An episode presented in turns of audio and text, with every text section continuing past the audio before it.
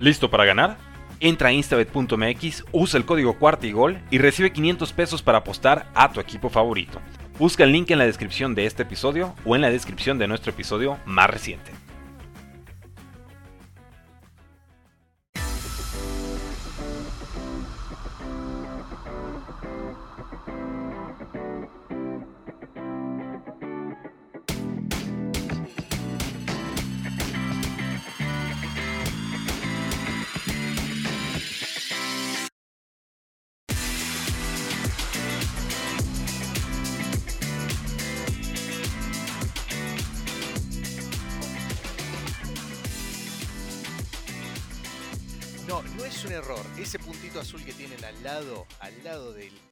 De los Giants de cuarta y gol, sí, es así.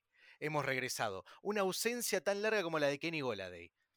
Perdón, el banter tiene que estar. Mi nombre es Maxi Rojas, me pueden encontrar en las redes sociales como Maxi Rojas41. Estamos de vuelta, cuarta y gol, Giants.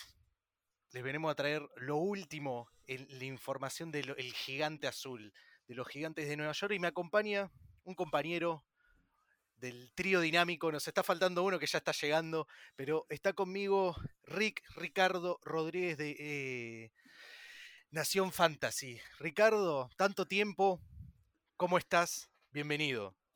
Muchas gracias, Maxi. Ya hacía falta, ya hacía falta hablar de nuestros queridos Giants. Este empieza el training camp y creo que eh, el momento es el indicado para, para empezar a, a refrescarnos, ¿no? De todo lo que está sucediendo con, con, el equipo, nuestros amores. Gracias por la invitación. Este, ahí estamos, ahí estamos. No, muchas gracias por venir. Hace rato que lo queríamos armar, perdón la ausencia, pero bueno, detrás, estamos en pretemporada, a ver, estamos en off-season, ahora vienen los training camps, ahí ya empezamos de vuelta con la información. Obviamente me han visto, estaba un poco desaparecido acá, pero me han visto con Raúl Alegre, en especialista del deporte.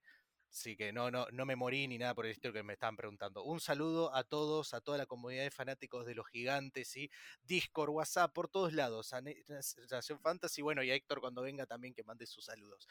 Eh, me habían preguntado, me habían mandado una pregunta. Ricardo, ¿tenés récord para esta temporada?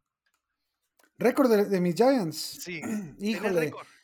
Es una fuerte, es fuerte una, la primera. Un, una, una, fuerte pregunta. Eh, mira, yo me voy a ir a la, a la, parte complicada de una vez. Yo te puedo decir que este, lo peor que nos puede pasar, lo peor que nos puede pasar es que, es que quedáramos cerca de, del 500, ¿no? Que un 9, un 9-8 sería fatídico para las aspiraciones de los próximos años.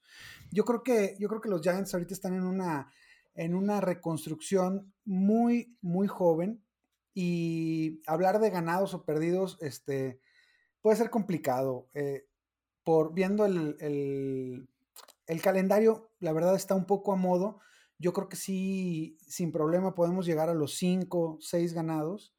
Eh, más de eso, para mí complicaría la, la reconstrucción.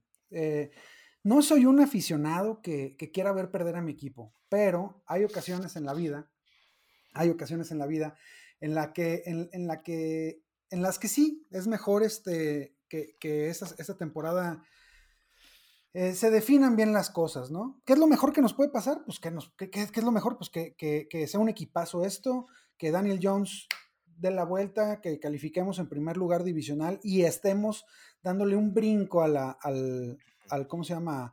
A la reconstrucción. Eso sería lo mejor.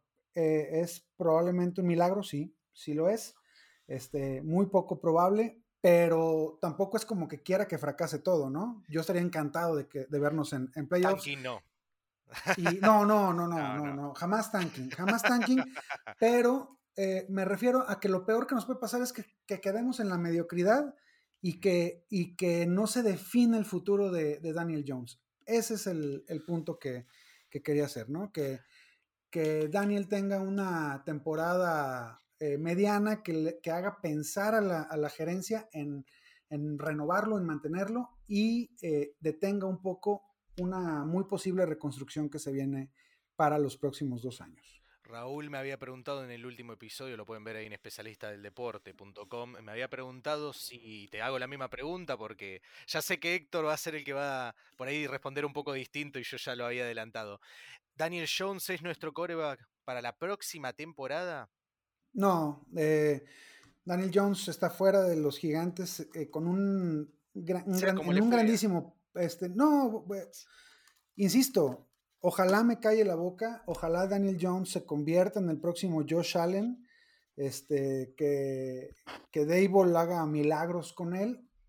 Y eso yo estaría encantado, ¿eh? Este, eh, a, mí, a mí Daniel como, como persona me cae muy bien, creo que, creo que tiene liderazgo, eh, tiene todos los traits que debes de ver en, en, un, en un quarterback franquicia. Simplemente hay algunas deficiencias técnicas que no creo que pueda superar. Este, si la supera, yo sería el primero en reconocer mi, mi, falta de visión y en aplaudirle y, subirme al barco, pedir perdón y, darle para adelante. ¿eh? Al barco de Danny Dimes. Sí, yo lo que le había mencionado es, me encantaría verlo explotar y que Brian Dable no sea el, el One Hit Wonder con Josh Allen, pero, pero, digo, va a alcanzar, yo pensaba, digo, suponiendo un contratito de dos o tres años, ¿sí? terminar de reconstruir el equipo en otras partes, porque la secundaria sigue siendo floja, más con la partida de el ahora catalogado mercenario, James Bradbury,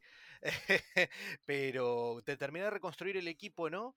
Y ahí ir por el coreback. Pasa que la clase de corebacks, que justo lo había hablado, uff, me olvidé, me olvidé los nombres de los invitados de ese entonces. Está Mariana Huerta, mi compañera, un beso a ella, de Queen Cowboys, pero me habían mencionado que la, bueno, la clase que viene ahora de corebacks es muy buena, muy buena como para dejarla pasar.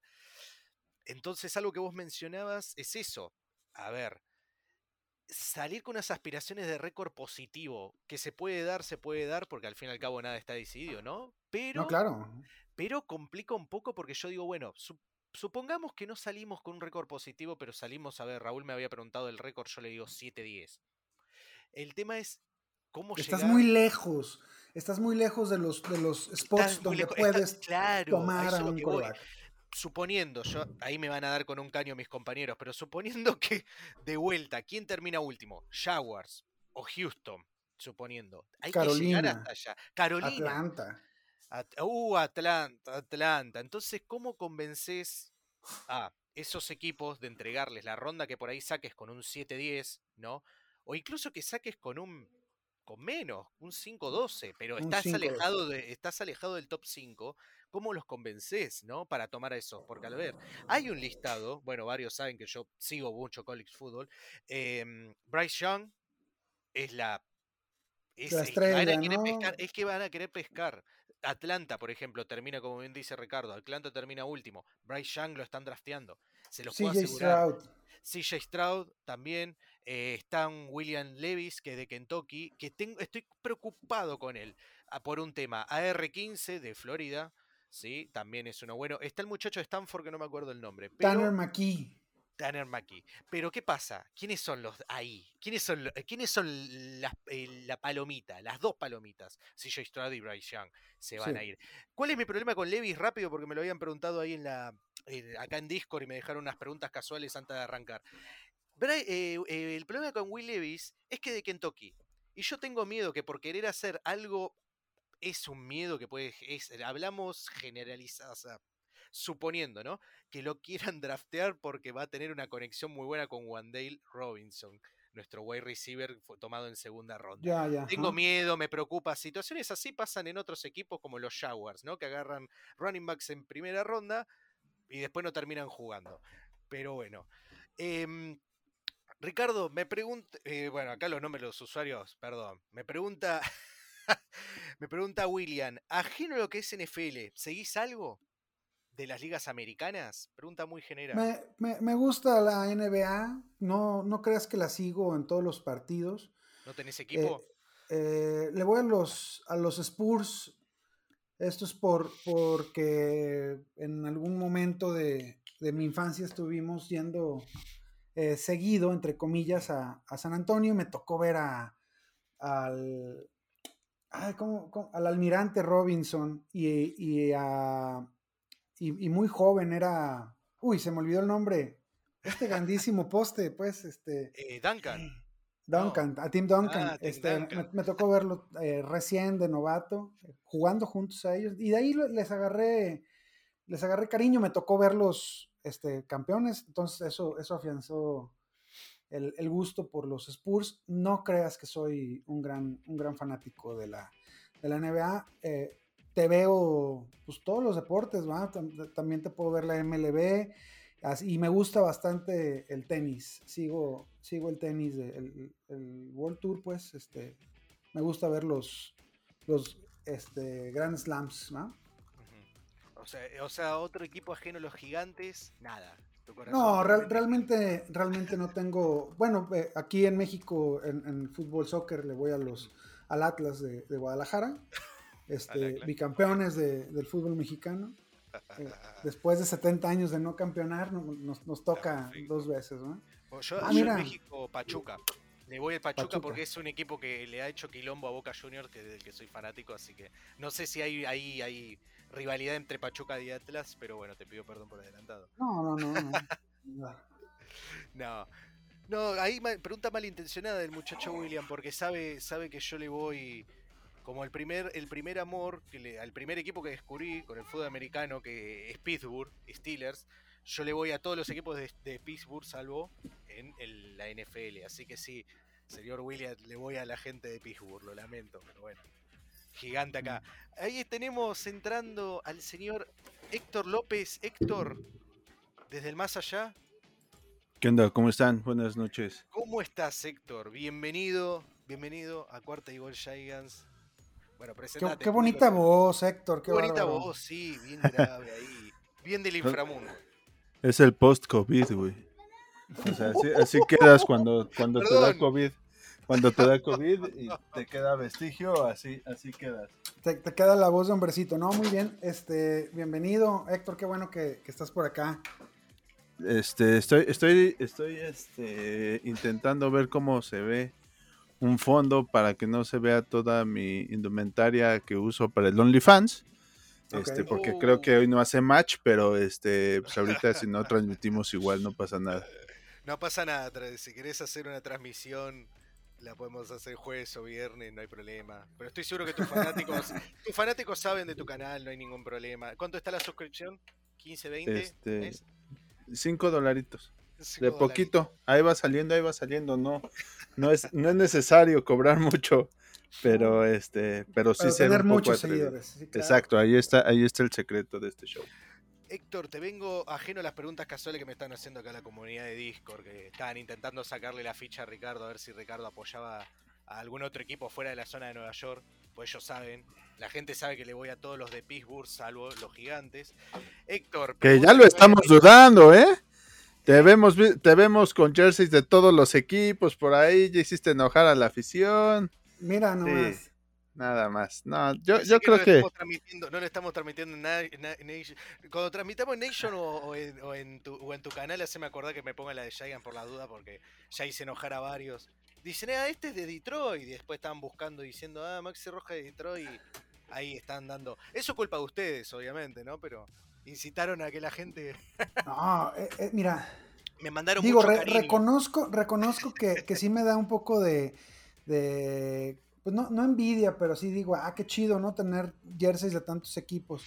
Pero teniendo tantos jugadores de los que yo quisiera tener un jersey de los Giants, la verdad es que yo por eso me gasto mi, mi, dinerito en, puros, en puras cosas azules y, y blancas, ¿no? Porque este, no sé, pero, pero bueno, se respeta que, por ahí tengas el gusto de tener otros, otros colores. En mi, primer episodio adelante soy coleccionista, así que es en alguna. En el draft de cuarta y gol estaba con una de los de los Bengals, que justamente era mi apuesta para el Super Bowl, pero bueno, ahí quedó. Dicen por ahí que, que si le vas a todos, no le vas a ninguno, ¿no? O sea. Eso sí, eso sí. Ah, o sea. Nadie, Ahí va. ya quedé, lamentablemente quedé ya sellado eh, hasta en especialista del deporte con ustedes en cuarto de gol, no puedo cambiarme, pero bueno, el, alma de coleccionista está, lo lamento muchachos. Venga. Héctor, pregunta que antes de, de arrancar, eh, ¿cuál es el récord para esta temporada? Pues yo creo que sí, eh, yendo en contra de lo que dijo el buen Ricardo, este, en, en un programa en el que este, iba muy bien y al final dijo, no, yo hoy me lavo las manos, nos vamos a ir por ahí muy abajo. Yo creo que sí vamos a tener un récord de, de 8 ganados, 7, 8 ganados. Es lo, lo- no espero más, no espero más. O sea, hay que ser realistas, pero es nuestro primer año, ¿no? O sea, somos, somos apenas un equipo que, que- que va a hacer cohesión. Entonces, eh, en el mejor de los casos nos va a ir como a Filadelfia el año pasado, en el que parecía que tenía muchas piezas regadas y al final fue un buen ro- rompecabezas. Entonces yo creo que, que- que los Giants van a estar ahí de, de las 7, 8 victorias, este, ya siendo muy positivo las 9, pero, pero de ahí no pasamos. ¿Te, que te Yo- subís conmigo al barco del 7-10 o te vas con Ricardo? Rick, ¿cuánto habías No. dicho? ¿9-8? Sí, No, yo, yo me voy al 5 5-2. ¿Sí? 5-12. Ah, Sí, sí. Ricardo, Ricardo este, tiene, la- la- o sea, es como novia golpeada, güey, piensa que esta, esta nueva escena va a ser algo similar, entonces va- llega con baja expectativa para, para, para que le vaya bien. Este, yo creo que yo voy 7-10, güey. 7-10. Bueno, se Siete sube el días. barquito conmigo. Ahí con Muy Raúl. bien, Raúl me bien. pregunta, ¿qué récord? 7-10 le digo. 7-10. Mejor que el del año pasado. Eso es lo único que le digo. Mejor. Después que sea cualquiera, pero que sea mejor que el del año pasado. Pero es que, el punto es Ricardo que es bueno. Lo, lo que les decía, lo, lo que les decía es eso, Ricardo es bueno. Héctor.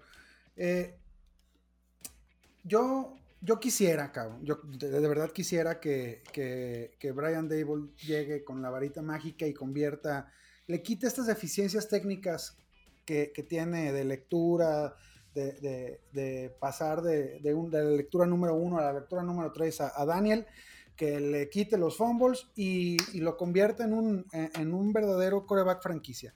Si esto sucede, creo que hay el material ofensivo para tener una, una ofensa de miedo. ¿eh? Este, te- tenemos los nombres para, para tener una de las ofensivas más espectaculares de la liga. El tema es que creciera Daniel. Eh, yo, después de verlo ya tres años, soy de la idea de que no va a crecer. De- desgraciadamente y contra mis, mi- mis deseos, porque me cae muy bien el chavo, no creo que Daniel sea el futuro de, de la franquicia. Este, siendo así, si tuviera yo razón, quedar 8 o 9 ganados nos va, a nos va a alejar demasiado de la contienda por los corebacks que vienen el próximo año. Y ese es, ese es el tema por el que yo creo que el escenario que plantean es de lo peor que nos puede pasar. ¿Qué- ¿Cuál es el mejor? Pues que le partamos la madre, perdón, este, que ganemos la división, que lleguemos a, a playoffs y esto se convierta en una reconstrucción desde este año eh, exitosa, ¿no? Este, eh, pre- precisamente eso es lo que iba a citar. Voy a citar al Ricardo que escuché en un programa eh, llamado por mejor, ahí ¿eh? Cuarta y Gol. Este, no, no, no, no ven, no viene a ventanear a nadie, pero eh, Ricardo eh, dijo por ahí que lo peor que le podría pasar a los New York Giants es que Daniel Jones tenga un buen año. ¿No? Me- mediocre, que tenga un año que nos haga pensar, dudar si es el futuro o no. Que nos haga dudar. O sea, Eso es lo eh, peor que podía pasar. Héctor, ya le cortaron el quinto año. ¿Qué Está bien, está bien. Es que estuvo bien que no le renovaran el quinto año. Eso estuvo, estuvo, estuvo bien porque estás obligando a que dé, vuelta. a quemar todas las naves. O sea, eso, eso está bien. Pero yo creo que, que, que sí es un año eh, en el que tiene que demostrarlo. O sea, yo no soy, yo no soy de la idea de que le debían de haber contra- dado un contrato. Eso, eso no. Ok. Pero no me gustaría desde ahorita, desde el inicio de la temporada, ya traer en la mente que queremos que Daniel Jones tenga un mal, un mal año para estar compitiendo por corebacks. O sea, de hecho, ni siquiera iríamos por corebacks al principio eh, del siguiente draft. O sea, independientemente en qué posición quedemos, yo creo que no, tampoco sería lo ideal ir por coreback al principio. Vean esta, esta generación de corebacks. O sea, el único coreback que se fue eh, eh, en primera ronda fue este ¿Quién es eh, Pickett, ¿no? Entonces. Sí, solamente porque era de Pittsburgh, nada más. exacto. Pero la generación de esta es un desastre, perdón, eh, con todo respeto, no es la que viene, que es lo que hablaba con Ricardo, o sea, está bien, el hecho de sacar un mejor récord no te ayuda a que después, por ejemplo, nosotros decimos, supongamos Atlanta, que tiene la pinta que va a ser el que peor le va a ir. Atlanta y los Jaguars porque son Jaguars, ¿no? Pero Atlanta, Atlanta va a ir de cabeza por uno de esos corebacks y hay dos que tienen la palomita, que son Bryce Young y CJ Stroud. Vos realmente, algo que sí concuerdo con los dos, esos corebacks son muy tentadores, pero también el equipo necesita cubrir otras partes. El tema es que pensemos que también que no es necesario cubrir todo con Rockies. Ya vamos a tener un mejor tema con el cap room, vamos a poder traer, ojo, capaz nos podemos traer a alguien ya consagrado en el sentido ya con experiencia, o alguno de los novatos que no quiera renovar. No sabemos. Había uno ahí en la comunidad de Discord diciendo Lamar Jackson no renueva y se viene a Giants. Oh, los dioses te oigan. los dioses te oigan, le dije. Eh, no, pero eso no va a pasar. Yo, yo si lo quisiera, lo tomo con los ojos por cerrados. Supuesto, pero, lo firmo. Pero eso no va a pasar, eso no va a suceder. eso es como si me dijeras que, que, que, que, tampoco, o sea, hay, hay corebacks que ya están amarrados a su franquicia, ¿no? O sea, estoy hablando de Burrow, o estoy hablando de Herbert, o sea, eso no va a pasar. O sea, si alguien viene de este lado, va a tener que ser alguien de, de medio pelo que salga de un equipo como Carolina, que está malabareando con qué coreback va, va a jugar. De hecho, de hecho, yo pensé, yo pensé que, que, que, Baker Mayfield iba a voltear los ojos para acá. O sea, e, e, era, como que un, un, objetivo claro. Hay mucha gente que pone de este lado a, a, a Jimmy G. La verdad es que yo, yo, no, yo no sé si, si, si, si, es momento de estar pensando en corebacks. Yo creo que, que en este momento vamos, vamos con, con Daniel Jones. Y ya el año que viene, igual igual, y ni siquiera tendríamos que ir con, por un coreback teniendo a un Daniel Jones mucho más maduro o en, o en su defecto, un Tyro Taylor que da el mejor partido de su temporada y te da permiso de esperar un año más porque tienes para hacer este de verdad un guía. Recordemos algo que, que ha olvidado mucho la gente es que Daniel Jones lo sacamos del horno antes de tiempo cuando, cuando dio ese partido contra Tampa Bay y todo el mundo dijo, no, ya no vamos a extrañar para nada a Ila y etcétera, etcétera, yo era la persona más abajo del barco de Daniel Jones y dije, a ver, calma, esto no va con Daniel Jones. Tuvo que pasar una temporada donde le fuera muy mal, donde yo le vi el carácter y donde cuando todo el mundo se bajó del barco de Daniel Jones fue donde dije, yo me voy a subir. Entonces, estamos en ese momento de la plática. Yo estoy esperando que Daniel Jones dé una temporada buena. Por ahí tengo este, una apuesta perdida que por supuesto la voy a, pagar. Debo un jersey por ahí. Ever, si estás viendo este programa, te la debo. Este, yo estoy esperando que Daniel Jones por lo menos sea un top 20. Así te la pongo. Y para mí un top 20 es que está forjando eh, algo, algo real, ¿no? O sea, a ver, yo, e, es que, es que ese es el tema. Este, se malabarean varias, varias alternativas para el futuro de los corebacks de, o del coreback de, los Giants, ¿no? Que si, que si Daniel da este brinquito y, deja de estar en el, en el, en el tier más bajo de corebacks. Ahorita, sin duda, está entre los 10 peores corebacks de, la liga, este, desde mi perspectiva. Eh, con, con, condiciones interesantes, sin duda. Este, pero, pero no creo que no creo que esté arriba de Baker Mayfield, por ejemplo. No creo que esté arriba de, un, Jimmy Garapolo. ¿Qué me hace pensar eso? O, o, a dónde me lleva esta manera de pensar? Con Baker Mayfield, con Jimmy Garapolo, mis Giants ahorita no estarían en, en posición de competir para cosas grandes, que es donde los quiero ver. Ok. Ok. Entonces, si, si, si nos vamos uno o dos años al futuro sin tomar coreback, en, o sea, sin, este, tratar de pegar el home run por un coreback franquicia en el draft, vamos a estar viviendo el, el temido este, limbo de los corebacks. El eh, carrusel de los corebacks llamado Broncos de Denver de los últimos años. Igual. De los últimos años. De Denver, lo, que fue Miami. Eh, o, bueno, está haciendo Miami ahorita incluso con Tua. Entonces, este, yo sí soy de la liga. Ahorita la liga, desgraciada o afortunadamente, como está configurada, es una liga de corebacks. Es una liga de ofensivas. Y si no tienes a un, a un coreback arriba de la media, es muy, muy difícil que, puedas llegar a ser campeón. Eh, acabamos de ver a, los Rams que tuvieron la suerte del mundo. O sea, ellos sí tuvieron la suerte de poder conseguir a un coreback como, como Matthew Stafford en agencia libre. Tiempo, tiempo, tiempo. No creo que haya sido, no, no creo que haya sido suerte, güey. O sea, este, fueron a, fueron a empeñar hasta la esposa de no sé quién, güey. O sea, no fue suerte, fue la estrategia. Metemos toda la carne al asador, damos todo, selecciones de draft. Entonces, esa fue la estrategia. Me- No me, refiero, me refiero, no, no, no, no, cla- claro que lo hicieron muy bien, lo hicieron muy bien. Me refiero a suerte de que estuviera disponible alguien como Matthew Stafford para la agencia libre o, pa- o para poder hacer un trade por él. Más bien, fue, fue un trade, tien- tienes toda No, la fue razón. trade, fue trade. Igual, igual, lo de, igual lo de. Russell Wilson, ¿no? Claro. Este, eh, hay, que, hay que armar un equipo y tal vez, bueno, pues tal vez esa es la estrategia que planteas, ¿verdad, Héctor? Eh, un, par de, un par de añitos más de construir una buena defensiva y órale sí. Pues que tengas Pues- tus, tus, tus, este, tus selecciones de draft para negociar. Ahorita acabas de decir algo bien importante, güey. Echamos toda la carne al asador por un coreback, ¿no? A ver, eh, fíjate, fíjate, no, no lo planeamos, pero este Ricardo viene de blanco, es el caballero Jedi y yo vengo del lado oscuro este, protegiendo a A Daniel ver. Jones. A ver, ¿por qué coreback ahorita, suponiendo que tuviéramos las selecciones de draft necesarias y el dinero, etcétera, ¿por qué coreback de los que están jugando ahorita en activo, que creas que sí va a dejar a su equipo? O sea, sacamos a Mahomes, que tiene un contrato millonario, no lo va a dejar a Kyler Murray, etcétera, etcétera. ¿Por quién, por quién sí dabas las tres todas? primeras. No, no, no, no, por ninguno, No hay ¿eh? pedo doy tres primeras, dos. Yo negocio dos. ¿Quién? ¿Quién? No, ¿Lamar no, Jackson? No. Ah, bueno, sí, claro.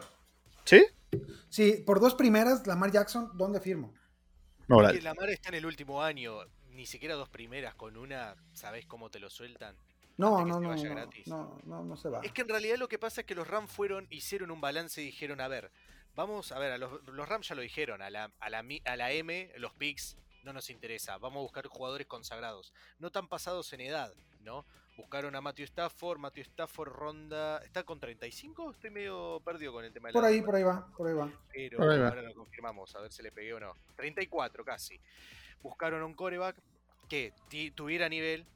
Matthew Stafford básicamente acarreaba a los, Lions, perdón, junto con Calvin, pero después era él solo, básicamente. Y dijeron, a ver, ¿en qué situación está? Está en un equipo penoso, como son los Lions. Ofrecemos esto y lo traemos. Podrían haber ido por cualquier otro, pero justamente ir a buscar a Russell Wilson, no lo iban a soltar. Ir a buscar a cualquier otro, no lo iban a soltar. Fuese quien fuese, Matthew Stafford era el objetivo perfecto para un equipo como los Rams, que estaba totalmente armado en todos los bastiones. Totalmente le armado. sí. faltaba el coreback. Y eso que Jared Goff no es malo. Pero Y le, les- le salió- un poco más todavía, ¿me entienden? Ahorita estoy viendo el, el trade, le salió carísimo. Le salió en Jared Goff, que, que es un que es un coreback que, que, como bien dices, de, de medio pelo, pero los llevó al, al Super Bowl. Al Super Bowl. Más dos primeras rondas. eh, más, Carísimo. una, más una tercera ronda. Coreback Y- que puede rendir 5 o 10 años, porque te estamos hablando que tenía 33 cuando llegó. Sí, Pero espérate.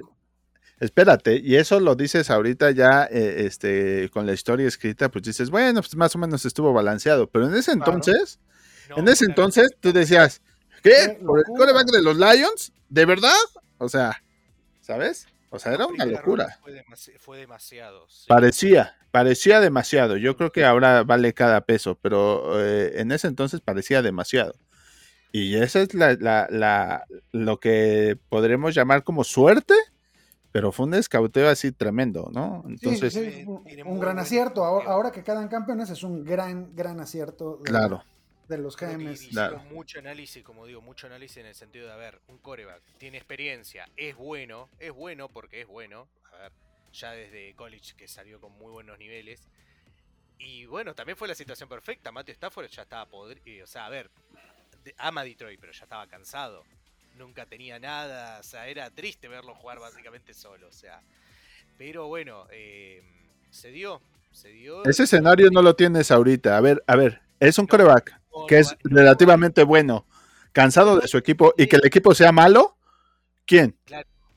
Claro, pero no lo hay de ese nivel. Del nivel de No, no, no, es, no lo justo lo que tema, dice Héctor, no, no hay uno. No hay. No lo hay. Eh, ¿No? Porque por más ¿Qué de que Lamar esté en el último año, es raro que se quiera ir. Es raro. No, Porque el equipo, el equipo Baltimore sacando No, no, va- va- la, receiver, fra- no es, la cara del Es la Baltimore. cara, es la cara. A pesar de que no tienen wide receivers todavía, pero bueno, vayan a saber qué movimientos van a hacer. Lamar está cómoda ahí. Y bueno, obviamente después no te vas a ir a buscar con nuestro problema de cap room, que por más que se solucione el próximo, la próxima temporada y la otra aún más, no te vas a ir a buscar a un a alguien que cobre como cobra Mahomes, como cobra Roger, como puede cobrar Murray. Me refiero en esos montos tan elevados. Jimmy G era una locura si venía acá. Estamos con problema de cap room y tenemos No nos alcanza, no nos alcanza. ¿Cuándo? ¿Como más de 20 cobra? ¿24.5? Sí, Algo bastante, bastante saladito su contrato. No, una locura. Y que, como bien dijeron ustedes, buscar a un, un- uno, de los juven- uno de los Rockies que capaz no quiere estar. Vos decías Burro, mirá, si a Burro, bueno, a Burro ya le dieron todo, porque por mí Burro se iba, se- no le mejoraban esa línea ofensiva, se iba. Yo ya te aseguro que se iba, se iba a donde encontrar. Bueno, que tampoco No, tenemos no. nosotros él no se va a mover. Él, él no o- Ahora es no, otro, es otro no, cuatro que le van a dar el mejor contrato del NFL. En, Sí, además trae mentalidad de LSU y yo me rifo con lo que sea. O sea, si ese, si ese, si ese dude se levantó después de esa lesión, se echó al- al- a toda la gente de Cincinnati este, a la Al espalda. bolsillo, claro. Sí, claro. Entonces, él no se va a mover. Y, y estamos, estamos hablando de muchos, eh, si, si pasara, si hubiera y todo. Yo creo que es muy, y, y lo repito, es muy temprano para pensar en, en coreback. Eh, vamos a dar competencia en una división donde el único coreback que a mi parecer está en el Ni top se te ocurra 12, decirlo, ni se te ocurra decirlo. ya Sí, sabemos sí lo quién es, es. sí lo es, sí lo es. Ya lo sabemos quién es. No, no, yo para mí no. No lo tengo que decir. Todos, todos en esta sala y todos los que nos están escuchando saben Bueno, quién es el, No, el no único es Wentz, top 12. Jalen no es Wentz, este, ni Jalen tampoco es. Bueno, Jalen Hurts Jalen. Hurts. ¿Top No lo 12? diga, por favor. ¿Top no, 12? No, No. no, no, es broma, es broma, pero prefiero decir Jalen Hurts antes que decir el nombre de ese muchacho. De vuelta, la quiero un montón a Mariana, pero sabe que detesto a ese, a esa persona en especial, Es bueno el Dak, es, es- bueno, es bueno.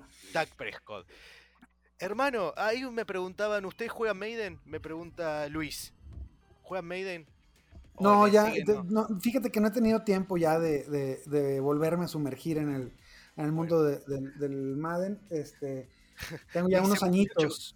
¿Qué opinan de los ratings de los corebacks? Porque justo, y yo, O sea, es un juego, cabrón. Es, Es un un juego. Yo Hay, digo, que divertirse, juego. ¿no? es un Sí. juego, pero ¿en qué, en quién, en qué cabeza, no? Igualmente el que hace los ratings es de Dallas, ya lo sabemos. ¿En qué cabeza Dak Prescott es mejor coreback que Matthew Stafford? Ahí tenés tu respuesta, Luis. Hablamos después, te escribo por privado. Pero, pero, lamentablemente, bueno, sí, hay que aceptarlo. Top 15, Dak Prescott. Top Pero 12, hay- no, pero- Pero 12. ahí hay- en esa respuesta hay odio de tu parte. O sea, estás hablando Sí, con sí, el sí, sí. corazón. Hablamos Sí, la verdad es que. corazón de, que sí. nos, de, de que no podemos con la estrella, ¿no? Pero, Sí, sí. No, Sí. pero sí, eso es verdad. Estamos en, o sea, es una división donde Dak Prescott es quien destaca. Jalen Hurts que lo quiere, lo tienen más afuera que adentro, pero que se lo van a, como decimos acá, fumar un año más.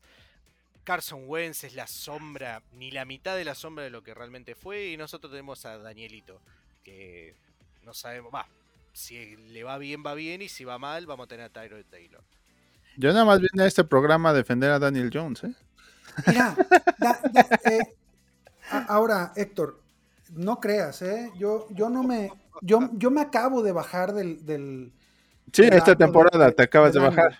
Me acabo de bajar en esta temporada. O sea, tú, tú, tú sabes que la temporada pasada fui un, un férreo defensor, este, sobre todo de las críticas eh, luego malvibrosas que, que, que puede haber de, de nuestro coreback, ¿no? Eh, todos se lo achacan a él cuando, cuando pf, cuántas intercepciones no salieron de las manos de Engram o de algún otro receptor después de que, de- de que hicieron un drop. Tiempo, tiempo, antes de que sigas. ¿Vieron el primer Sí, este, Dios pase que video- El video de, de Lorenz a Engram. Ese muchacho tiene manteca en las manos. Bueno, para los que, para los que no, no saben de qué estamos hablando, en el primer, en el primer snap del training camp de Evan Engram ya con los Jacksonville Jaguars, tira el pase. Es todo. es el resumen de Y todo. es un pase de nada, no son ni Sí. más Sí, ser- son 10 yardas y en, 10 el- en la yardas, panza se lo siquiera- ponen, ¿no? Ni siquiera Perdón, Ricardo, tenía que decirlo. No, claro. eh, ni siquiera es un bullet, fue mansita y se cayó. Mira, eh, Da- Daniel tiene todas, todas las características este, físicas necesarias para, para ser un gran coreback de la NFL. Yo creo que tiene el brazo para meter cualquier pase que se necesite, o sea, la velocidad y, el, y la precisión para hacerlo. Tiene, pues ya lo hemos visto, es, es uno de los corebacks más veloces este, de, la, de la NFL. ¿Qué, ¿Qué es lo que le falta?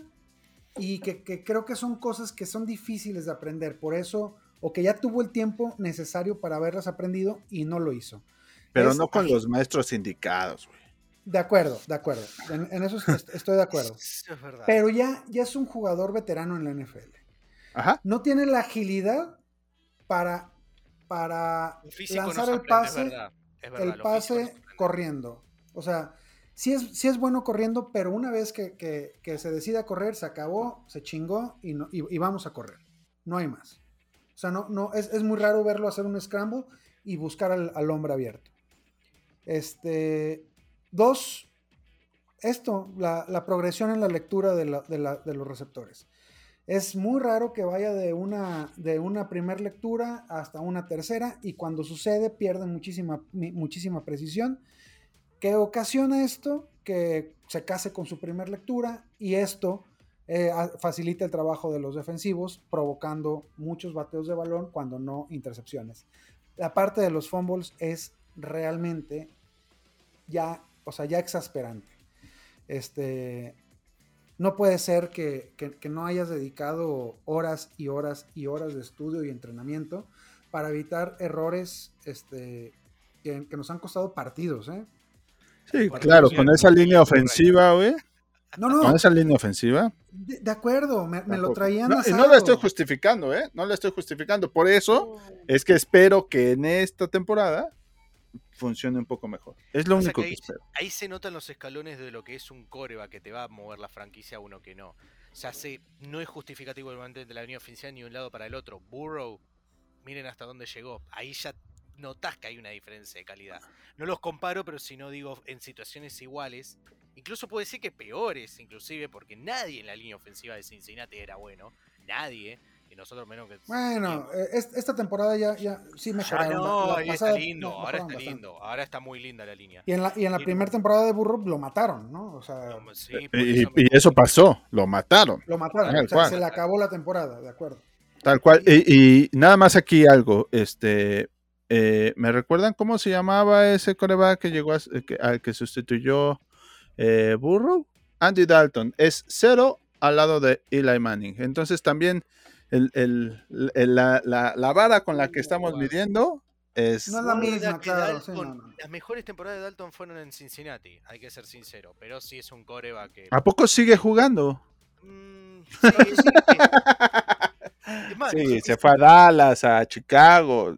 Después de Cincinnati ya no hizo nada. prefiero sobresaliente. No, ni va a ser, ni va a ser. ni va a va. Lo prefiero, igualmente. sí, tengo que buscar. Bueno, es que antes de Mike Lennon equipamos a Ricardo y lo metemos, por supuesto. Yo, eh, ay, qué bueno que sí, qué bueno que ya se fue la, la gerencia pasada. Yo no sé. Es, es una burla. O sea, ¿en qué momento se juntaron? Estaban en una mesa, cabrón. Mí están dijeron- borrachos, eh. Y dijeron, no, pues es que si traemos a Mike, a Mike Lennon de suplente, estamos hechos, güey. Sí, fírmalo. O sea, ¿qué, qué- en qué, qué estaban fumando cuando decidieron eso, carajo? Lo mismo que estaban fumando cuando hicieron los, los, los comerciales de Nación Fantasy de esta temporada. Ah, ya lo vieron. ¿verdad? O sea, así, así de intenso estuvo el viaje, ¿eh? Yo también. Sí, sí, sí, sí, sí. Y, y había material, güey. Había material para traer ahí en, en este antes de, de, de- de Mike Lennon. No sé en qué momento. Claro. Eh, nosotros firmamos a, a- a Mike Lennon antes de que se, se lesionara Jameis, ¿no? O sea, Jameis. Winston, que se, o sea, y, y- y nosotros ya teníamos las, las cartas ocupadas como si nunca se fuera a lesionar Daniel Jones, cuando nos pudimos haber esperado y también seleccionar a alguien más. Por ahí estaba, este, digo, ahorita no me acuerdo muy bien, pero de que había material había. Y sí, eso que acabas de decir era una eh, de que la gerencia pasada era una burla en todo, en todo el, toda la extensión de la palabra. Toda la extensión, toda. Sí, es verdad. Ahí me están diciendo, sí, me están diciendo por acá que me metieron un chivo publicitario. Sí, haceme acordar que cuando grabe Nation yo meta mis chivos publicitarios. Por supuesto, tienes que meter, güey. Claro, de eso se trata. Así entran, así entran. Recuerden, y, voy a aprovechar, Maxi, con tu, con tu permiso. Recuerden que ya están abiertas las la convocatoria para la NFFL3, que es la Liga de Nación Fantasy. Y métanse al Twitter para que vean de lo que, de lo que se refiere mi querido Héctor. Ahí hacemos unos promocionales Ahora vamos a hablar de novelas mexicanas, entonces este, hay dos, tres cositas que no sé si están chistosas o, pueden provocar eh, algo de incomodidad, pero de que les van a provocar algo, les van a provocar algo, véanlos. No sean malos, el, esfuerzo está, el esfuerzo está y es lo que vale. Pero es como el cine, es como el cine independiente. Pido perdón, le pido perdón, le pido perdón a mi partner personal que no tengo una lata, pero estoy seguro que cuando grabemos en el canal de ustedes voy a acá meter el chivo publicitario que me lo estoy Por supuesto omitiendo, omitiendo. En especialista de deporte no lo iba a meter porque me saca rajando. Ya suficiente con lo de Oklahoma, suficiente que le meto un chivo publicitario de una bebida energética. Muchachos, me están pregunta, ¿qué tal vieron el draft? Vieron que ahí, bueno, yo no, le había comentado a Ricardo, pero le comentaba, le comento a Héctor. Eh, estuve más desaparecido que Kenny Goladay con eh, cuarta y gol porque estaba mucho con ustedes, especialista del deporte y demás. Entonces nunca llegué a tocar tanto el draft. ¿Cómo lo vieron? Sacando que conseguimos al mejor rusher y al mejor tackle ofensivo, ¿no? De ahí para atrás, ¿no? Ronda 2 para atrás, ajeno a los picks que son para o sea, de profundidad, de depth, que son de rol. ¿Cómo lo vieron en sí? Porque muchos, miren, les digo el comentario, muchos me dicen que lo de Wandale Robinson fue un reach imperdonable, incluso me han llegado a decir. ¿Qué este, piensan de este pick en especial? Si quieres, si, tú, si quieres, este, tú primero. Mira, la verdad es que en los dos primeros picks era muy complicado este, cagarla. Perdón, no sé si puedo decir groserías, eh, pero era muy complicado eh, equivocarse, ¿no? O sea, cuando se, se va, eh, la tenías fácil, sabías que podías ir por dos posiciones y que una de esas y que uno de los jugadores en una de esas posiciones se iba a ir en las primeras tres rondas. Entonces te iba a quedar planito para agarrar este un, un, un las dos posiciones que, que, tomamos, ¿no? Un offensive lineman y, y este y, un, y un edge. Entonces, estaba fácil. La verdad es que estaba fácil. Y en los nombres creo que eh, me encanta. Thibodeau era justamente lo que, lo que yo esperaba. Y a los demás, la verdad, este, tengo que decir que, pues, pues me sorprendió. No me sorprendió que hiciéramos trade down, pero me sorprendió porque no los traía yo en el radar. O sea, sí fue, en ese momento, métete al internet, busca los highlights y ve qué, hay, ¿no? Eh, ya ahorita yo estoy un poco más tranquilo. Ese día yo dije, bueno, después de la segunda ronda fue algo complicado.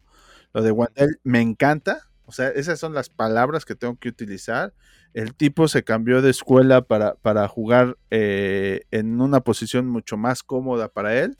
Él ya jugó de corredor, ya jugó de receptor. Eh, para mí llega como un, no eh, guardando las proporciones, como un nuevo Alvin Camara. Y creo que esa es la dinámica que le va a dar este, en la ofensiva de los Giants. Este, y, yo estoy, yo estoy tranquilo, estoy confiando en esta administración. Y bueno, después de lo que tuvimos la, temporada pasada, pues no queda de otra, ¿no? Este, no creo, no, no sé si lo hubiéramos podido agarrar una ronda más tardía. Yo creo que no. Yo creo que hicieron un buen, buen, este, buen escauteo. Aunque por ahí me hubiera eh, gustado agarrar dos, eh, ahorita no recuerdo sus nombres, pero dos jugadores de Georgia que todavía hubiéramos podido alcanzar de, de, eh, uno es el capitán de la defensiva ahorita no el backer no el que se llevó a Filadelfia sí, dos, dos, dos jugadores de Georgia que yo había visto creo que uno es Nakovidin y el otro es eh, T-Rex se los llevó a Filadelfia.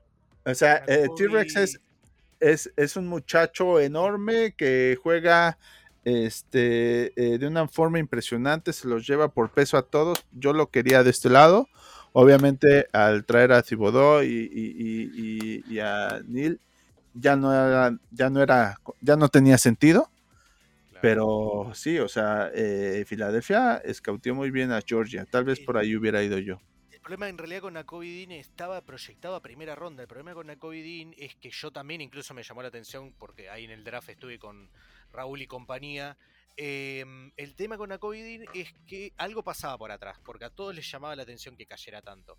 El problema con Nakobe fue que él estaba está lesionado o estaba lesionado en ese momento y no se quería hacer operar. ¿sí? Una no digo la eh, similitud con Antonio Brown diciendo al que no me si no me contratan no me opero el tobillo. Eh, él estaba con una lesión en el pectoral y no se había hecho la revisión médica y ya estaba el draft. Entonces, ¿qué pasa? Iba al draft, miraban y decían este muchacho está lesionado.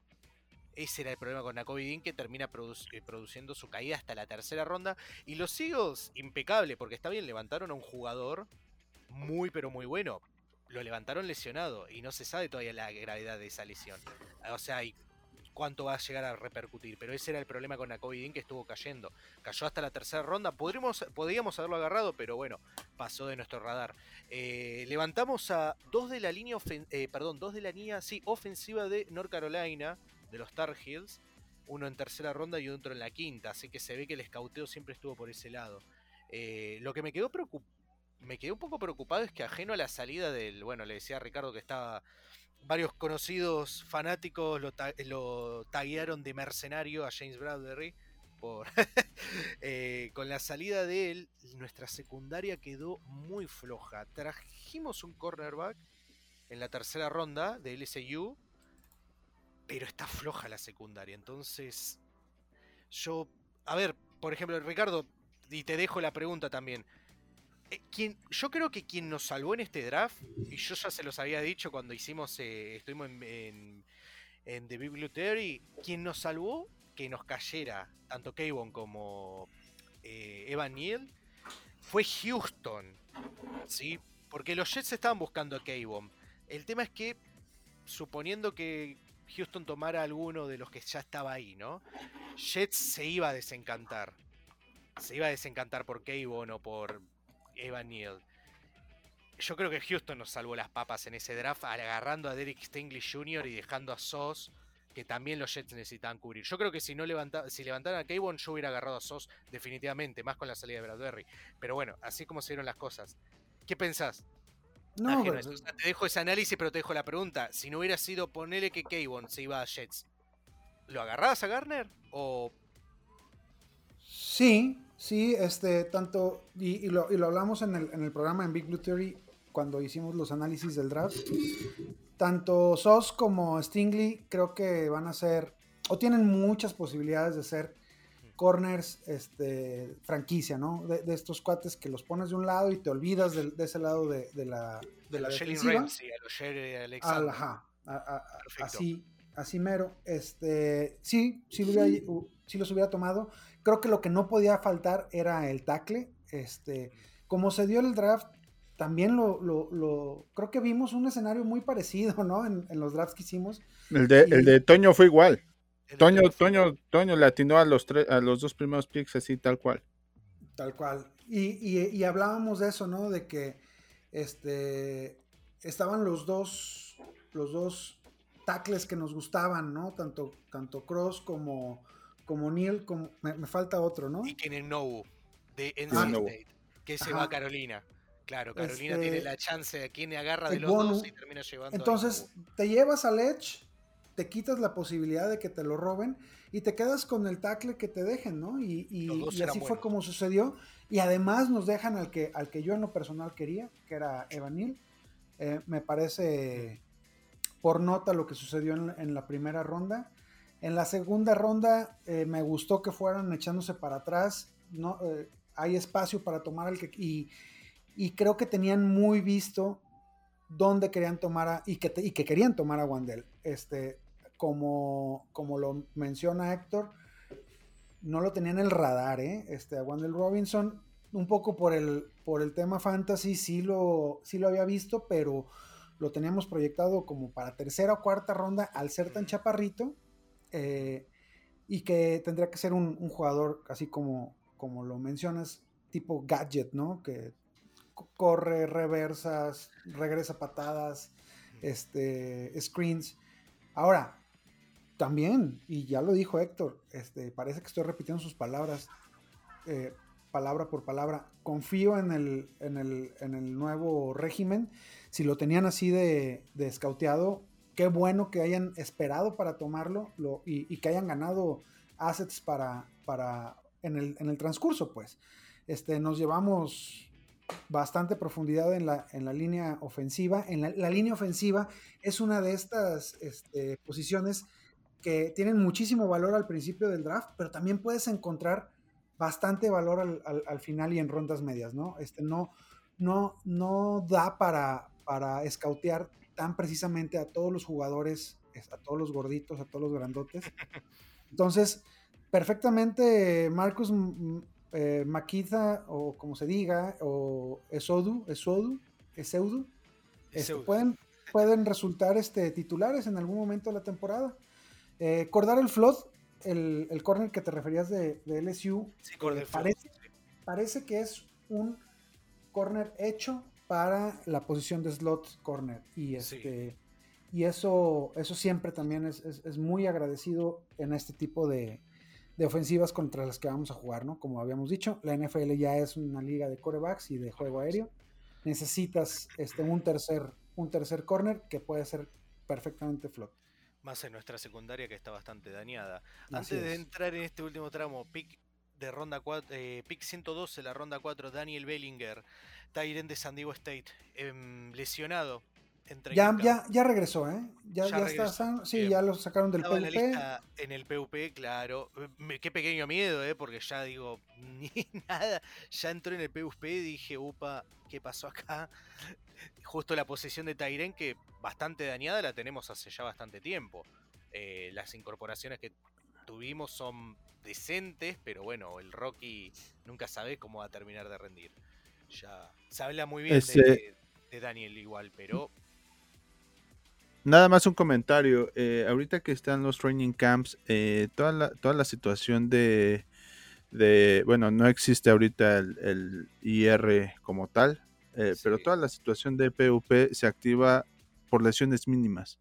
Los equipos quieren estar seguros de qué tipo de lesión traen sus jugadores, entonces tienen que habilitar ese tipo de etiquetas inmediatamente por si te llega a agarrar un corte de roster a la mitad y no lo tienes para que no, no cuente dentro de tus posiciones del roster, sobre todo en, lo, en los dos primeros corners. Entonces, sí, sí, obviamente, pues sí, una, eh, que un jugador vaya a PUP, pues sí enciende las alarmas, pero es mucho más frecuente que se encienden ese tipo de alarmas en estas alturas que cuando ya está corriendo la, la, la, temporada o ya eh, los cuatro primeros de pretemporada.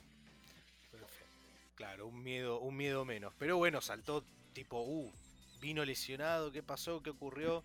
Ya no, todo, todo, bien, normal. todo bien. Y, y, y, hay, que, hay que darle chancita de, de crecer. Probablemente no, no aporte mucho en, en, este primer año. Hay que acordarnos que eh, quizás es la segunda posición más complicada del NFL, el, el Tyren. Tienen que aprenderse lo de un liniero y lo de un receptor. Entonces, ¿Quién, este... ¿Quién, arranca para usted? ¿Richie Jones? El muchacho que. Eh, yo creo que sí, Jones. Washington. Sí, Sil Jones. Sil Jones. Sí, sí, pequeño tema, la posición de Tyren. O es buen bloqueador. O Está grandísimo el, el, hermano ese. Sí, sí nada más, nada más aquí como, como, como nota al, al, al, al pie. Este, ya, ya vieron eh, en dónde terminó eh, nuestro ex Tyren. ¿Quién? Los ¿Cuál? dos. Rudolph. Eh, Rudolph, Rudolph. sí. los Buccaneers. ¡Qué bárbaro! O sea, Kyle Rudolph, Logan Ryan, o sea, como que tenían por ahí la espinita y dije, vámonos a Tampa los dos y pues ahora van a estar jugando con el señor TV12, ¿no? Igual sí. no creo que empiece por encima de Cameron Bate, pero... Pero, pero ahí el está. Anillo el anillo es gratis. No, además, además, Tampa, Tampa está acostumbrado a jugar a jugar con dos Tyrants, entonces por ahí, por ahí eh, llega a, a ocupar eh, la posición de, de, del segundo Tyrant, como el año pasado traían a Gronkowski y a, y a Braid en lindo, algunos casos. Lindo, lindo core ofensivo tienen ahora con la llegada de Julio Jones. es que es que es que ahí están puestas, o sea, ahí está puesto, o sea, bueno, nada más nota nota así al pie ¿Qué diablos pasa en Tennessee? ¿Qué diablos pasa en Tennessee? O sea, Uh, si quieren, eh, Sí, una limpia, cabrón. o le voy a sea, mandar ahí mensaje a Álvaro Romano, un saludo a nuestro corresponsal de Tennessee, que estuvo en el draft ahí que en especialista de deporte y casi le agarran un infarto cuando fue lo de eh, AJ Brown.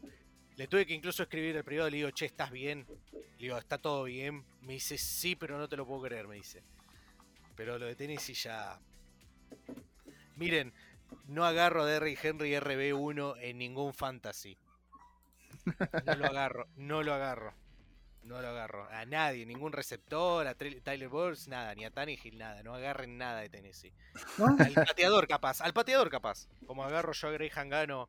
Yo, a- yo a Gano en todas mis fantasy lo tengo. Creo que, creo que Burks, eh, por donde está yendo, puede ser, puede ser interesante, pero, pero sí, eh, de Mm. acuerdo. Vámonos. Muchachos, dos nombres para cerrar. Michael John Kafka y Don Wink Martindale. ¿Qué esperan de esta ofensiva y defensiva? ¿Qué esperan? Se habla de mucho que se iba a jugar mucho más agresivo, no tan conservador como el año pasado. Mucha presión, mucho rush, ataque, ataque, cover cero. ¿Qué piensan? ¿Va a haber un cambio inmediato? A pesar de que los jugadores, algunos sean los. O sea, se haya conservado aparte de los jugadores, ¿no? Pero digo, ¿se va a notar ese cambio inmediato? ¿Qué piensan? ¿Cómo la ven venir? Y eso que no les digo el entrenador, perdón, ¿eh? el entrenador de corebacks, Joe Tierney, viene de, eh, si no me equivoco, no, no era el que quería, el que quería tratar. Ya les digo quién. No, Mike Kafka, perdón. También puede ser importante en el desarrollo de Daniel. Él viene siendo, él venía siendo el entrenador de corebacks de Kansas City. Sí, claro, claro, claro. Pero me van a decir, Patrick Mahomes no es necesario entrenarle nada. ¿O No, claro que fue necesario entrenar. claro que sí. Sí, Por ah, eso bueno. estuvo, por eso estuvo una temporada eh, comiendo banca. Sí, pero Claro. ese Alex Smith- perdón, eh, yo, Alex Smith me parece muy bueno. Está bien, no lo querían quemar era. de inmediato, pero yo creo que no solo Alex Smith ayudó, sino también Mike Kafka. Entonces, ahí hay otro, porque todos hablan de Dayball, pero no olvidemos que Mike Kafka hizo parte también por, por Mahomes, no solo Alex Smith. ¿Qué, qué piensan? Kafka, Martindale, ¿qué piensan? ¿Cómo la ven? No, cla- claro que son este, coordinadores que, que- que traen ideas novedosas. Martindale eh, tiene una, una defensiva muy agresiva y yo creo que como aficionado o como aficionados, me atrevo a hablar por, por el, por- de- en grupo, nos va a gustar ese tipo de, de defensivas, aunque, aunque al principio suframos, ¿no? Hay que tener paciencia, este, pero vamos a ver, vamos a ver sacks, vamos a ver a Thibodeau ahí atrás, este, vamos a ver eh, a, los demás cazacabezas viniendo en, en diferentes formaciones de, blitz.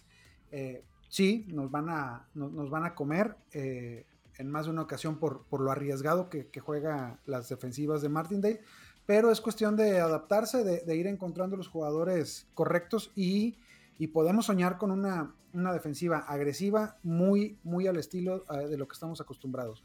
En cuanto a la ofensiva, algo que, noté en un video de- del training camp de hoy este, fue la cantidad de movimientos previos al snap que, que hubo en algunas jugadas. Y este, lo comentaban, creo, en el, en el grupo, ¿no? Eh, en el grupo de, de- de Giants, no sé si fue ahí o, o lo vi en Twitter. Eh, en, esta, en esta sola jugada, porque cambian toda la pinche formación, hubo más motions que en toda la temporada pasada. Eh, pues es que hicieron el, hicieron el anexo de Puerto Rico, güey. Si no entienden ese chiste, no son fans de los Giants. ¿eh? Es correcto, es correcto.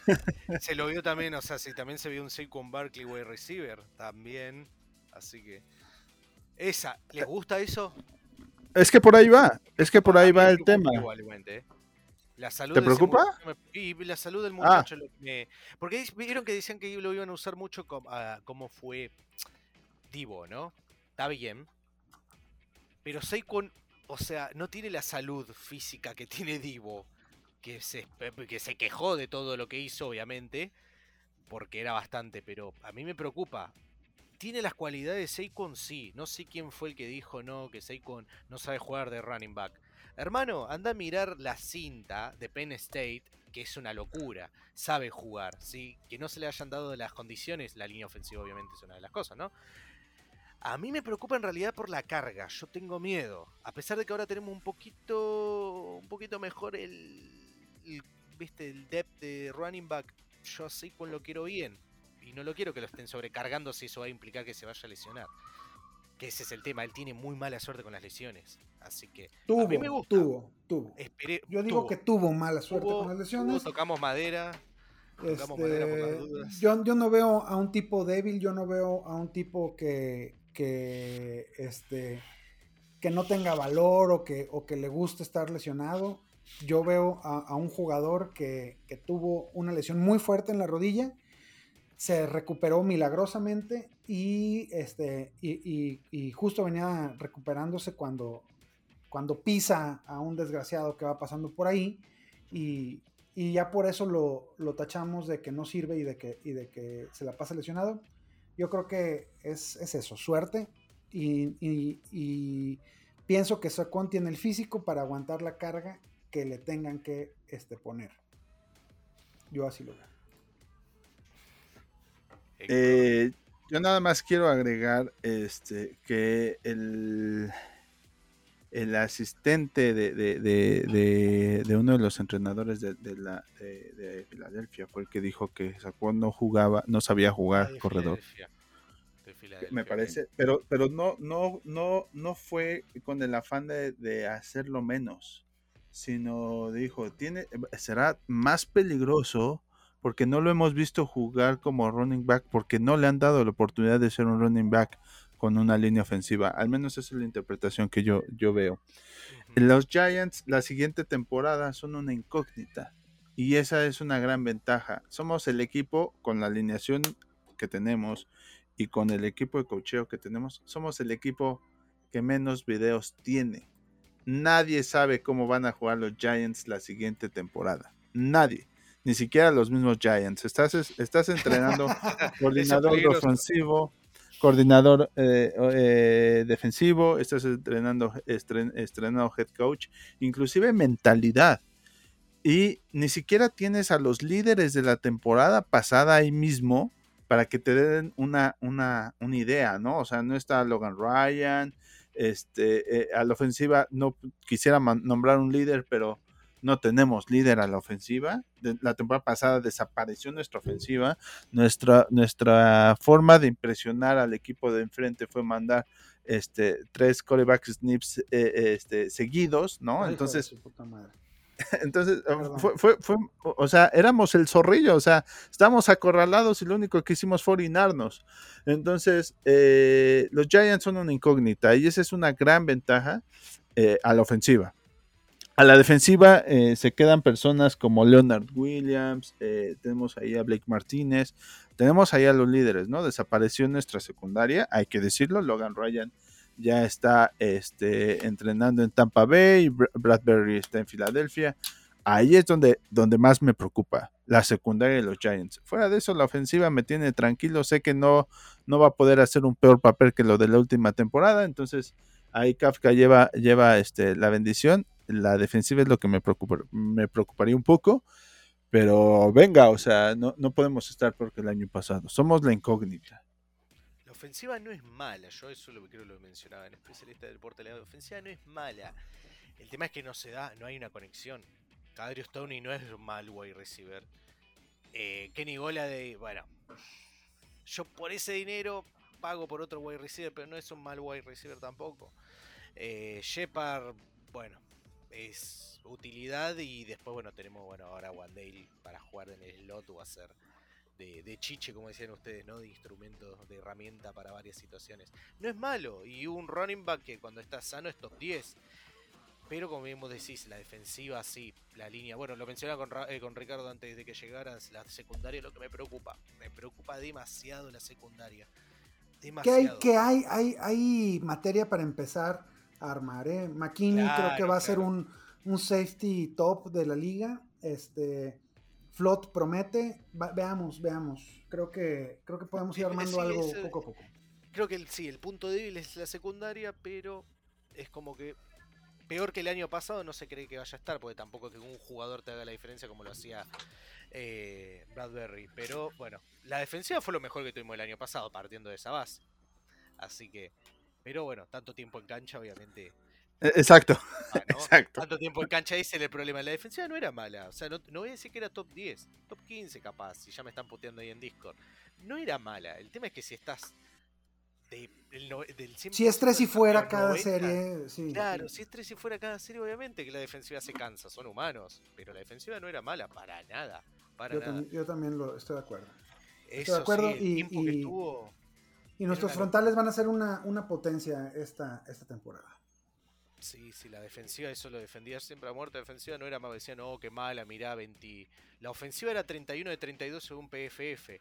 La defensiva era 28 de 32 y es mentira. No es 28 de 32 ni de coña.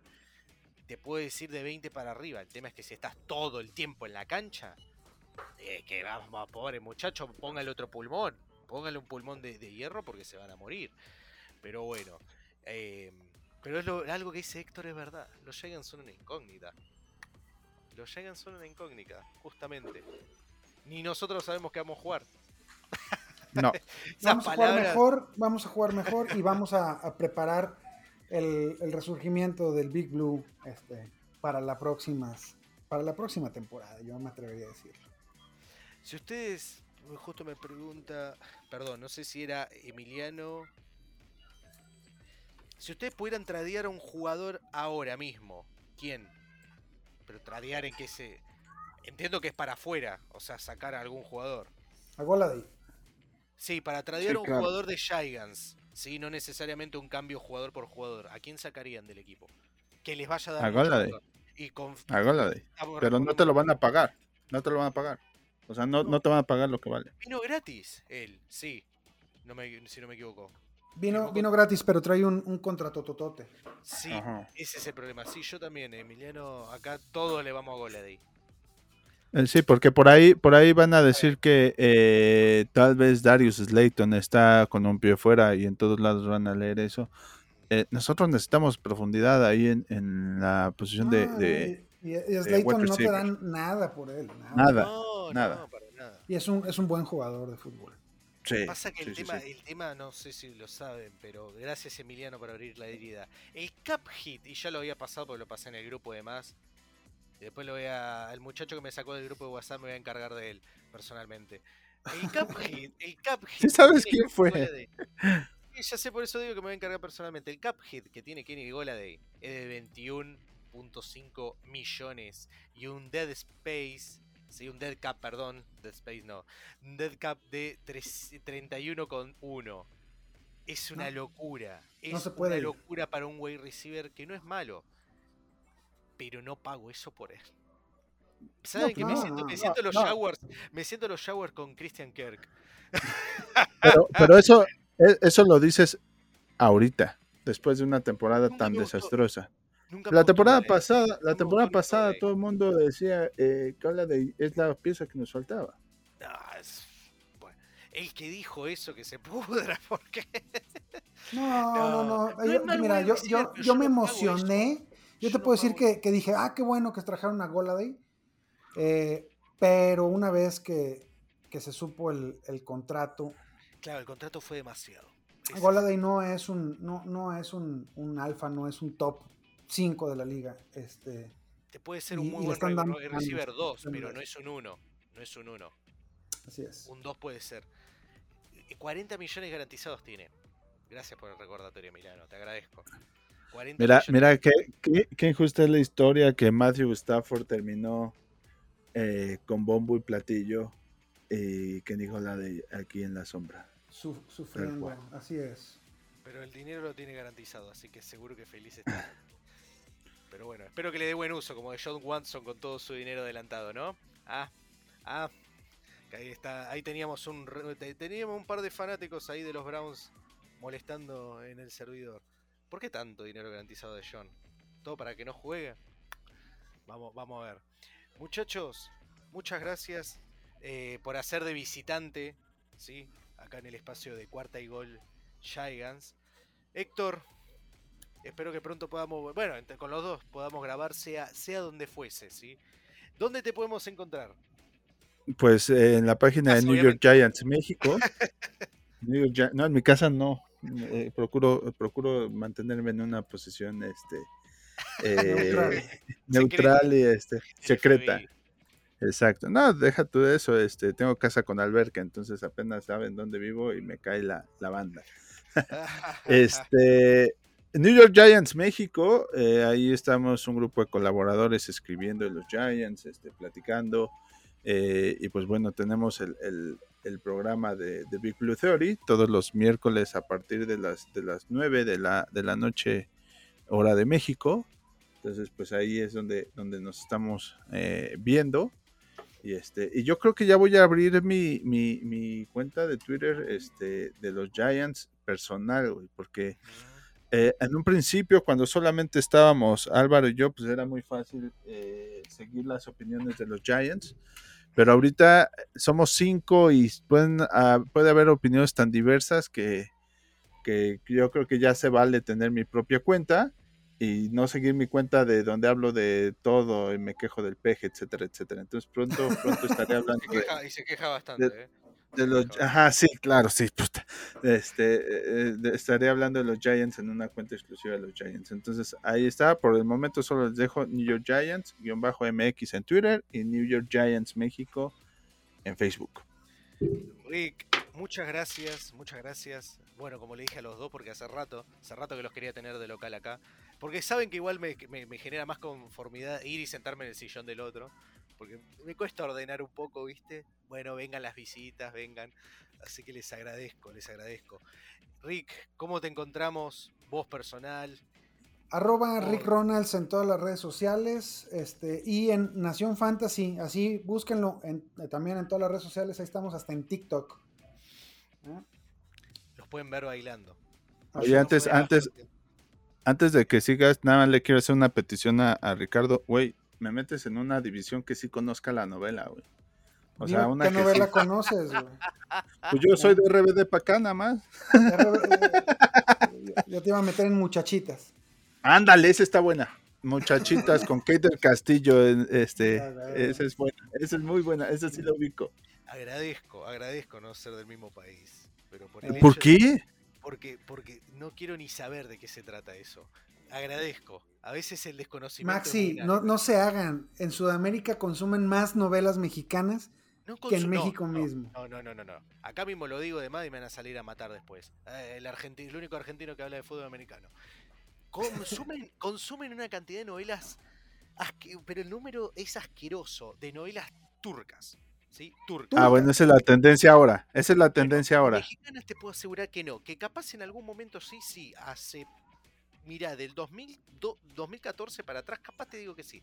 Pero hay un boom de novelas turcas y brasileñas, ¿sí? Que es, repugnante. ¿sí? No puedes ni tocar. Vos decís, ¿este es un canal nacional o es un canal turco? ¿Qué estoy viendo?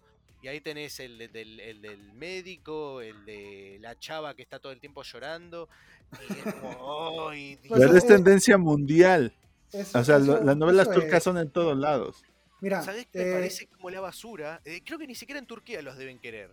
Ni siquiera los deben querer. no, claro, y, y, mira, acá en México también te puedo asegurar que, que ni, ni, Héctor ni yo vimos muchas novelas creciendo, ni, ni, crecidos, pues, este, es más bien un poco de, de dar visibilidad a una parte de la cultura popular mexicana que, que, que nos ha hecho como somos como sociedad, de burlarnos de esto mismo y de, y, de ser un poquito, salirnos un poquito del, molde, ¿no?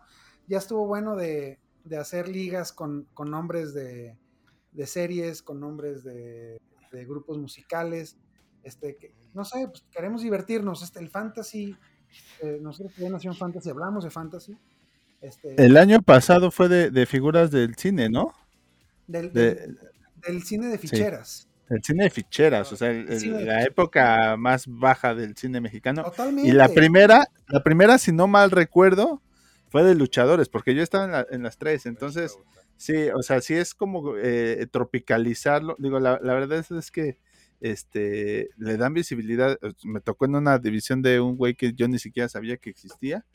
Pero está divertido. Está, yo molesto a Ricardo nada más con ese tema, este, pero es divertido y, y le aplaudo mucho que, que, que hagan ese tipo de, de, de, cosas. No quiero, ya van a saber dentro de poco cómo se llama la que estoy yo con ellos, ¿sí? Y no voy a tener que salir a buscar qué, qué novela es y me, me, voy a mirar uno o dos episodios por el simple gusto, nada más. Te, te, vas a divertir mucho y no vas a aguantar más de 10 minutos viéndola. No, no, eh, pará, ya tenés el nombre entonces. Ya tenemos varios, sí, ya, ya, ya tenemos los, ah, no, los nombres. Esta, en, la que, en, la que, estoy ahora no, no tiene en no, no, esta va a ser nada más de, de, puro Giant, esto es, esto es nada más para nosotros. Este, por ahí quedan un par de, de lugares para que invites a alguien de, del Discord, con mucho gusto. Vamos a, vamos a, ofrecer. Bueno, muchachos, muchas gracias. Ah, sí. Órale. Me voy a, si bienvenido me tienen, me voy a pasar, si pueden, en la próxima grabación, porque bueno, me lo robé. Ah, no, eh, vos grabás ahora dentro de un rato, Héctor, o te vas a no, yo creo que yo creo que hoy no grabamos. Yo, yo, yo todavía estoy este, juntando a todas sí. mis chicas superpoderosas porque pues fue el off season y todo el mundo está súper disperso. Este, todavía no sé si ya estamos listos para grabar. Este, yo creo que sí han seguido al equipo, pero no lo hemos platicado, entonces este, lo vamos a, a revisar. ¿Eso qué, Ricardo? Es que, es que, es que me, me, me sentí intimidado por tu Phil Sims que tienes allá. Entonces, tenía aquí a la mano a mi Lawrence Taylor. Ajá. Que no lo ven porque está en Spotify. Ricardo con Lawrence Taylor de los Pops Up. ¿sí? De, los, ajá, de los Funko Pop. Y acá Funko vemos a, a, los juguetitos que tiene Héctor. Un, ve un Phil Héctor. Sims. Héctor un, un, un caso muy bonito. Hay dos Víctor Cruz. Hay Víctor Cruz que es la edición de colección porque trae las, las fundas grises. Oh, este, y el jersey blanco, güey. Entonces eso ese no, me costó eso mucho no se trabajo. abierto hace 10 años, vaya a saber. Más, más. Es, tiene 15 años. 15 años. Ah, no, Víctor Cruz tiene 10. Este, el Phil Sims es el que tiene 15 años, güey. Sí, muy bonito. Este, y por allá arriba está Eli Manning. Y tengo, fíjate, esta, esta, te voy a enseñar esta, espera. La próxima, la próxima la hacemos. ah, yo, muy bien. ¿No fan de la lucha libre? Sí. Ah, mira qué bueno. Mira qué bueno. Pero esta es icónica. Perdón, eh, yo conozco a dos. Ese es el santo, supongo. Sí. Pues pare, pare, parece la del santo, pero hecha, hecha Big Blue. Hecha de Big Blue, de los New York Giants. Padrísima. Esta, esta me la regaló mi hermano.